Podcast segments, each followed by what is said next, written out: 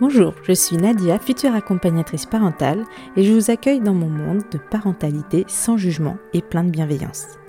Grâce à mes différentes formations, je vous donne également des clés de compréhension et des outils pour vous connecter à vos tout petits. Bienvenue dans ce podcast pour et par les parents. Bienvenue dans Grand Défi et Tout Petit.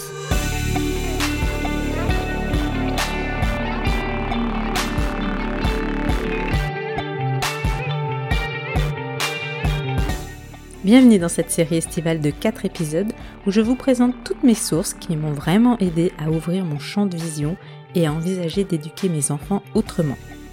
Je vous les partage non pas pour vous forcer à adopter la même parentalité que la mienne, mais plutôt de vous montrer qu'il n'est jamais trop tard d'adopter un changement de parentalité et d'éducation qui vous ressemble et qui correspond à vos valeurs. Bonne écoute Dans le dernier épisode, j'ai beaucoup mis l'accent sur la nécessité de changer, de retrouver mes valeurs, tout en m'autorisant parfois des rechutes vers le naturel. Car personne n'est parfait et c'est le modèle que j'ai connu pendant 30 ans, donc le changement ne se fait pas en un an. C'est ça la bienveillance avec soi-même. Aujourd'hui, je reviens sur les travers de l'éducation positive et comment cela m'a fait culpabiliser sur toute mon attitude du passé, en pensant que peut-être j'avais causé des lésions dans le cerveau de mon fils, J'étais donc partie dans un schéma trop permissif, voire laxiste, avant de découvrir ma seconde source. Ces quatre épisodes du podcast Méta de choc qui s'intitule Éducation positive, vraiment, avec Béatrice Caméraire. Ces quatre épisodes durent en tout quatre heures. Elle a aussi écrit un livre qui reprend grosso modo le fil de cette interview de quatre heures avec plus de détails. Bon, ici, je vous fais un rapide résumé avant de vraiment vous expliquer comment j'ai déculpabilisé. Béatrice Caméraire est journaliste, autrice et conférencière spécialisée en éducation et parentalité. Dans le podcast Méta elle définit l'éducation positive comme étant un schéma sans récompense ni punition, où l'on supprime les VO. On se base sur l'écoute de l'enfant en reformulant, en l'aidant à verbaliser ses émotions. C'est une manière de communiquer qui est différente, plus égalitaire même vis-à-vis -vis de l'enfant. Là où on la distingue du laxisme, c'est sa volonté d'associer l'enfant aux ordres et décisions, de le responsabiliser et de développer son sens du critique. Alors l'éducation positive vend du rêve. Qui n'a pas envie de responsabiliser son enfant, de développer son sens critique, d'arrêter de crier sur ses enfants? Bref, qui a envie d'éduquer négativement ses enfants? Mais voilà, quand on regarde de plus près les différents contenus qui existent sur ce sujet, que ce soit des livres, des formations ou des contenus gratuits, ils sont tous assez directifs, voire dogmatiques. Ils présentent tous une solution donnée, que ce soit la même ou non, qui marcherait pour tous les enfants. Et surtout qui ne prend pas en compte l'état émotionnel du parent. Et quand ça ne marche pas, parce que dans 90% des cas ça ne marchera pas, le parent va se remettre en question et culpabiliser, en se disant que c'est de sa faute, il n'a pas bien appliqué la méthode. C'est un peu ce que j'ai vécu quand je n'arrivais pas à faire obéir mon fils avec les méthodes d'éducation positive que j'avais pourtant appliquées bien à la lettre. Au final, en tant que parent, on est perdu. On se dit qu'on a mal appliqué les règles. Bref, on se remet encore en question. Ces quatre épisodes du podcast Choc sont très instructifs car ils reviennent sur l'histoire de l'éducation en France. Et on a souvent connu des impositions, des dogmes qui se contredisaient avec le temps. Par exemple, l'allaitement ou le bébé sur le ventre. À chaque fois, la tendance était de donner la règle sans faire comprendre. Il faut coucher le bébé sur le dos, il faut donner au moins le colostrum, on ne dit pas aux enfants non, etc., etc. Au final, qu'est-ce qu'on retient de ces impositions? Qu'encore une fois, on nous donne des règles de vie. On nous dit ce qu'on doit faire et on tue notre instinct parental.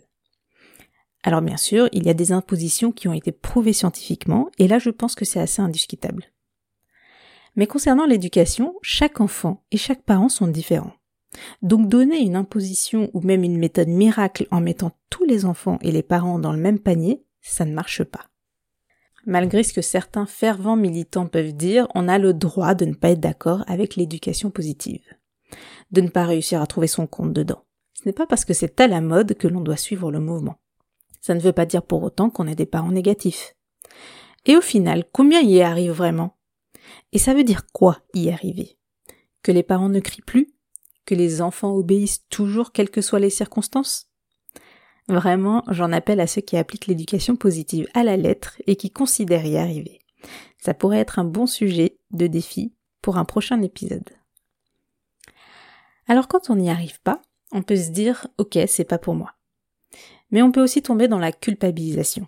Ça a été mon cas, en me disant que si je n'y arrive pas, si je ne mets pas en place une éducation positive, je vais empêcher mon fils de maturer, je vais rater son éducation et je vais détruire son cerveau. Déjà que j'ai beaucoup créé des dommages avec les fessées. Pourquoi j'ai raisonné ainsi? Parce que la parentalité positive a été définie par le Conseil de l'Europe comme étant un comportement parental fondé sur l'intérêt supérieur de l'enfant, qui vise à l'élever et à le responsabiliser, qui est non violent et lui fournit reconnaissance et assistance en établissant un ensemble de repères favorisant son plein développement.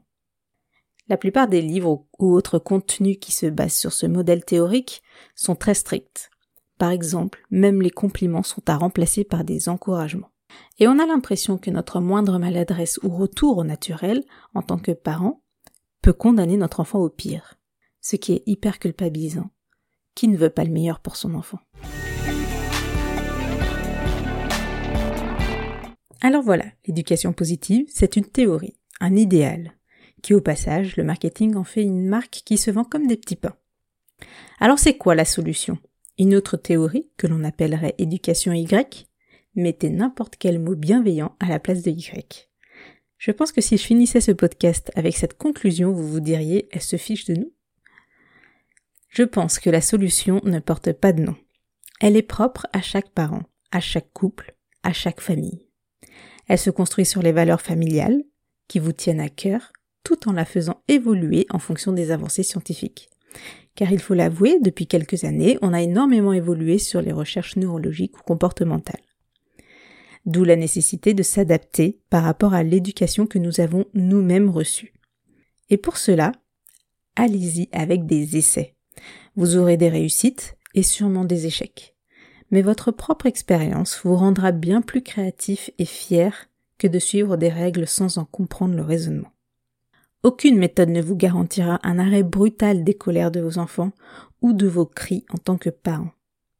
Voilà comment j'ai évolué. J'ai redéfini mes valeurs, pris du recul sur tous ces contenus d'éducation qui nous brouillent la vue. J'ai repriorisé ce qui était important dans ma vie et je me suis aujourd'hui construit ma propre parentalité et l'éducation que je veux donner. Il arrive encore tous les jours aujourd'hui où je dois répéter cinq fois à mon fils de s'habiller, de se brosser les dents. Mais ça me va, je ne cherche pas la perfection. Je voulais finir cet épisode sur les neurosciences. Beaucoup d'acteurs de l'éducation positive utilisent des arguments de ce domaine pour nous convaincre du fonctionnement du cerveau de vos enfants. Dans le livre de Béatrice Kammerer, elle remet tout cela en question. Pour elle, les études citées l'ont été à mauvais escient. Encore une fois, qui a tort, qui a raison Qu'est-ce qu'on doit croire? C'est la grande question. Je n'ai pas encore fini mes recherches sur le sujet et les discussions que j'aurai m'éclaireront, je l'espère. Je vous tiendrai évidemment au courant dans un prochain épisode. Voilà, c'est la fin de cet épisode. Je tiens à vous rappeler que je ne veux pas vous imposer une façon de penser, je vous explique simplement mon cheminement, donc ma pensée, ma vision de l'éducation et de la parentalité. Vous êtes d'accord ou non Et je vous invite surtout à vous poser des questions sur les contenus qui vous environnent. Merci à vous, auditeuristes, pour votre fidélité. Si vous pensez que cet épisode peut aider vos amis parents, partagez-le sans modération.